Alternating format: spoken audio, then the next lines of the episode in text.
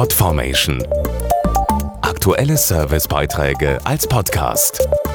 Regelmäßige Infos aus den Bereichen Service und Tipps. Am 15. November ist Volkstrauertag, der an die Opfer von Krieg und Gewaltherrschaft erinnert. Dieses Jahr steht im Zeichen eines besonderen Jubiläums, da vor 75 Jahren der Zweite Weltkrieg endete. Seither leben wir im Frieden, was, wenn man sich die Welt einmal anschaut, alles andere als selbstverständlich ist. Darauf will der Volksbund als Veranstalter aufmerksam machen und auch eine besondere Freundschaft feiern.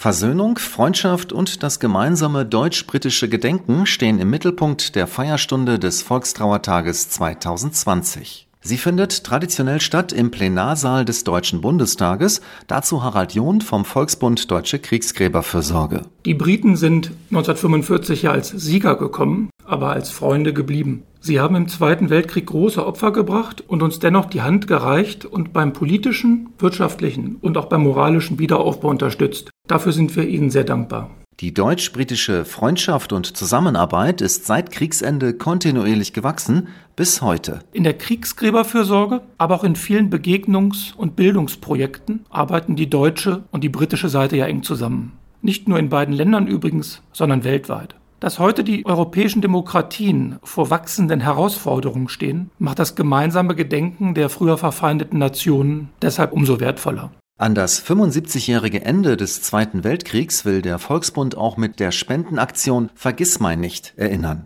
Dazu wird an der Berliner Gedächtniskirche ein Gedenkkranz aus Stahl aufgestellt, an dem bis zu 1000 Blumen aus Metall erblühen. Mehr Infos auf volksbund.de-vergiss mein nicht. Podformation.de Aktuelle Servicebeiträge als Podcast.